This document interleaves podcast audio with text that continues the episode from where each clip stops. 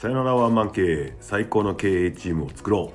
う。この番組では経営コンサルタントの山根徹が仕事の話や恋愛の話時には偉そうに人生の話をふざけて話したり真面目に話したりする番組です。皆さんこんにちは。こんばんは。おはようございます。えっ、と昨日ですねえっ、とちょっとレターを皆さんくださいと最近アウトプットしたいモードになっているのでいろんな質問いろんな相談レターくださいというのを、えー、ツイッターとかですね。で言ったところ早速ですねレターをいただきましたので今日はそのレターに答えていきたいと思います。えー、っとレターの内容を読み上げますね。1男性が若い女性を求める心理。2成熟した女性を求める男性の心理。対局した2人の男性に例えて収録お願いします。隠れファンよりということでですね。隠れてないで出てこいやということなんですがえー、っとこれはちょっとねどういうことかなとも思ったんだけど、まあ、男性が若い女性を求める、えー、男性が成熟した女性を求めるえーと、それぞれどんな心理があるんですかねということをお得意の分かりやすい分解で喋ってくれというリクエストじゃないかなと勝手に、えー、解釈しまして、えーと、今日ですねこの収録を聞いてもらって裏側に写真で載してると思うんですけども、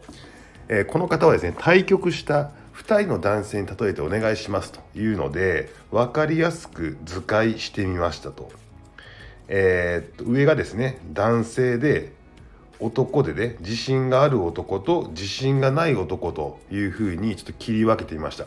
問題を、えー、分かりやすくするために問題を分解するというやつですね。なので男にも2種類いるよねと。自信がある男性と自信がない男性。で女性はこのレターを送ってきてくれた人が言ってるように若い女性と成熟した女性という風な形でマトリックスで切ってみると4つのパターンが生まれますねということですね。まずですね男性自信がある男性が若い女性を選ぶ心理は何かというとこれはですね支配自信があります自信があるので生物学的に言うと多くのメスと交尾をし、えー、子孫をたくさん残したいその弱肉強食の世界の中で俺は自信があるということは多くの、えー、子孫を残すために多くの若い女性と交わりたいという欲求がありますね。でなのでえーと、自分のその力を使って多くの人と、えー、関係を持つということとあと自信があるので、えー、下の人は支配しやすいのでということでここはね支配という心理状態が働いているというふうに見ています。まあただの、えー、若い子好きみたいなやつ一回これ置いときますね。じゃあもう一方で自信がある男性が成熟した女性を好む心理状態は何なのかというとこれはですね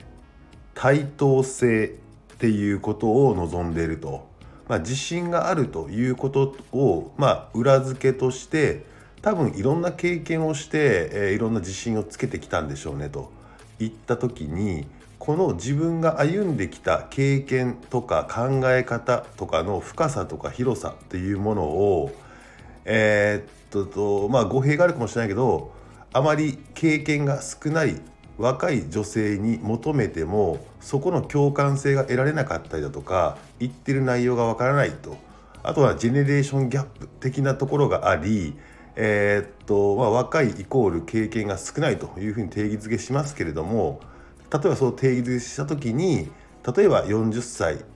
の時に20歳の人だと20年間違うし30の経験してきたことがないのでわからないでしょというようなこともあるのでどちらかというと自分より上もしくは同等同年代ぐらいの人で、えー、とこれも自分が経験してきたような、え、内容をよく理解してくれる、えー、人を求める傾向っていうのがありますね。えー、でそこでのキーワードは対等ということでさっきの若い女性に対する支配とは真逆ですかね。対等というような格好の、えーと、心理状態、まあ、あと楽なんですね。そこが分かってもらえるということでいちいち説明する必要がないというところで、えー、説明の工数が省けると。いうところと感覚で分かってもらえるというところの、えー、落ち着き安心感ありますねでもこの時って結局それを女性として見ているのかというと,、えーと、多分まあそこは人それぞれでしょうけどどちらかというとこう人として見ている傾向がこういうタイプは結構強いのかなというふうに思います。で続きまして逆にですね男性の方で自信がない男性っていうのが成熟した女性を求める心理状態は何かというとこれはですね依存です、えー、イメージしてもらいたいのがですねえー、っとお母さんを求めているって感じですね。自分に自信がないと。年上の人にママみを求めているっていう心理状態ですね。なのでまあある程度依存したいっていうようなまあ、母のようなぬくもり見守ってほしい叱ってほしいっていうような状態なので自信がない人の中でも M 気たっぷりな人っていうのはここの、えー、成熟の方に行くケースがあるんです。でここには実際需要と供給のバランスが結構取れていて、えーと成熟した女性からしてみればえー、これはまあ精神的な成熟、えー、年齢的な成熟ってありますけども若い男子がこうやってきたりするあとはちょっと自信がなくて、えー、依存体質な男性がやってきたりするっていうことに対して母性本能を発揮しちゃったりするっていうことがあるのでここ案外ね需要と供給がマッチしているところでもあるということでございますね。で一番ちょっと分かんないなというのとうんここの領域の人ってどうなのよと思ったりなんかこう解決策がなかなか見つからないのが最後の男が自信がなくて若い女性に行くという心理ですね。これはね完全にね不安から来ているってことですね。若えー、っと自信がないので、えー、成熟した、えーと経験を持った人とか、えー、と考えが深い人に対して自信がない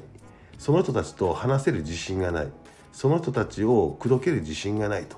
いうところで消去法で若い女性なら、えー、と今の俺でもなんとかいけるんじゃねえのっていうところから若い女性を選んでいてさっきの S か M かっていうとどちらかというと S っ気がある人ですね。でも自信がない S 気がある人なのでなんかねもうその辺がねもう完全にぐちゃぐちゃしちゃってるんですよね。なんかこう整ってないっていう状態。で若い子向かうとこれ絶対モテないですね。なぜかというと隣に自信がある男性が自信満々に、えー、その若い女性たちは言っているので、えー、っと自信がない男性が若い女性に言ってもなかなか勝ち目がないよというようなところがあります。なのでひも手だと言って悩んでいる人の多くはこの男性自信がなくて自分より不安だから若い子に言ってるパターン若い子だったらなんとかなるだろうと思って言っているんだけどライバル強いから何ともならなくて空回りってパターンが一番多いんじゃないかなというふうに思いますね。はい、なのでこれはですね人の癖の話と今置かれている状況っていう風な話なのでまあどれが一番いいですよっていうわけには、まあ、もうないんですねと思っています。まあ、だけどその男性で自信がなくて若い女性に興味がある人は、えーと、なかなか大変だぞということですかね。なので課題は課題解決は、えーと、2つ自分に自信をつけるかもしくは成熟した女性の方に行きママみをえー、っと楽しむかという感じになるんでしょうか。はい。えー、っとせっかくねレターをいただいたのでクイックで答えて皆様からの相談質問をどんどん加速するがごとく、えー、収録してみました。はい皆さん最後まで聞いてくれてありがとうございました。